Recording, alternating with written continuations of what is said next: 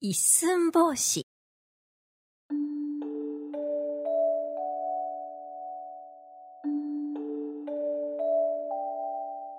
昔々あるところにおじいさんとおばあさんが住んでいました。二人はとっても仲良しだったのですが子供がいませんでした。だからおじいさんとおばあさんは毎日神様にお願いしました。神様お願いです。どうか私たちに子供を授けてください。どんなに小さな子供でも結構です。大事に大事に育てます。するとある日のこと。神様は二人のお願いを叶えて子供を授けてくれました。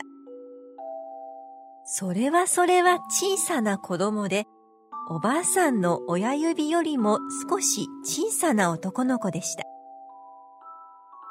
二人は早速子供に名前をつけました。一寸くらいの大きさだから、一寸帽子と名付けよう。まあ素敵なお名前。おじいさんそうしましょう。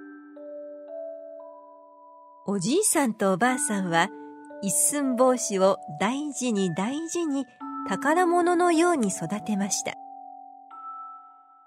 一寸法師は体が小さいから村の子供たちにいじめられることもありました。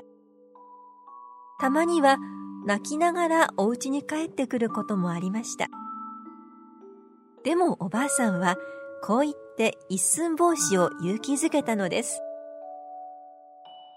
一寸法師やどんなに体が小さくても心の大きな人が立派な人です。誰よりも大きな心を持ちなさい。うん、わかったそして一寸法師はたくましくて頭のいい子供に育ちました。ある日、一寸法師はこう言いました。おじいさん、おばあさん、私は都に行ってお侍になりたいです。なんと一寸法師や立派なことを言うようになって。いつかこんな日が来ると思っていましたよ。二人は一寸法師の大きな夢を喜び、旅の支度をしました。おじいさんは一本の針で一寸法師にぴったりの刀を作りました。おばあさんはお椀とお箸を用意して川に浮かべます。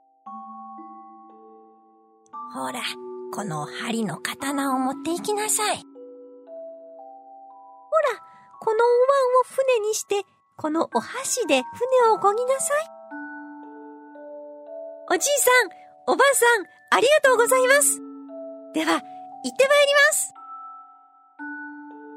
一寸法師は上手に船を漕いで川を下っていきます。長い長い旅でしたが、一寸法師は無事都にたどり着きました。町に入った一寸法師は、都で一番立派な家の前にやってきます。こんにちは誰かいませんか？おーい。あれ？お家の主人は出てきて首をかしげています。おやおや？誰もいないぞ。ここだよ下を見てここお家の主人は門の下にいる一寸法師をやっと見つけました。そこで一寸法師は大きな声で元気よく挨拶します。こんにちは私の名前は一寸法師です。お侍になりたくて都にやってきました。私をここで働かせてください。おお、小さくてもなかなか元気で面白いやつだ。よし、今日からうちで働いてもらおう。そして一寸法師はその家のお姫様のお供になったのです。お姫様は小さな一寸法師をとても気に入り、いつも一緒にいました。ある日のこと。一寸法師はお姫様のお供をして桜を見に行きました。その帰り道、突然鬼が現れたのです。ああ、これは綺麗な女だ。もらっていくわ。鬼はお姫様をさらおうとしたのです。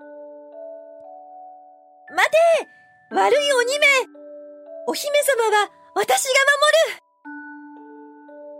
る一寸法師はおじいさんにもらった針の刀を抜いて鬼に飛びかかりました。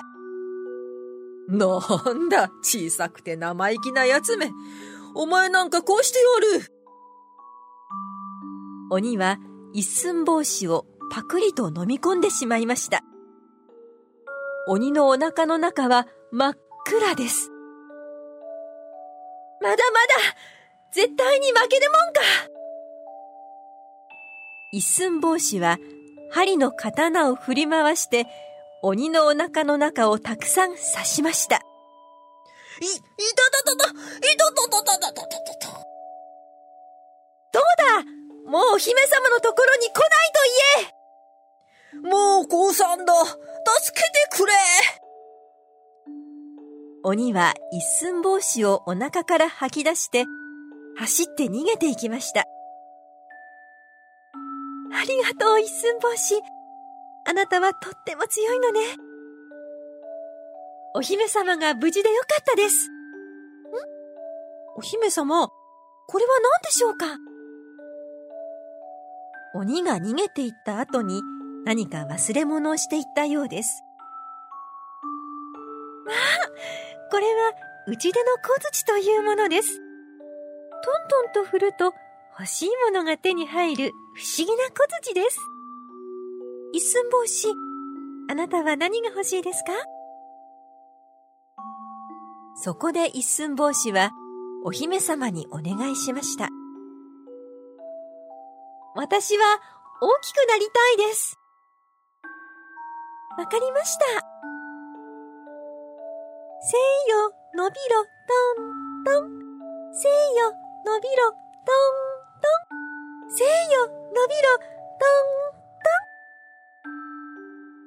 お姫様は打ち出の小槌を振りました。すると、一寸法師はどんどん大きくなって、立派な大人になりました。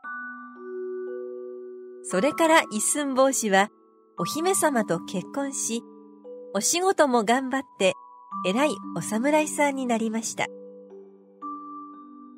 自分を大事に育ててくれたおじいさんとおばあさんも都に呼んで、家族みんなでいつまでも幸せに暮らしましたとさ。おしまい。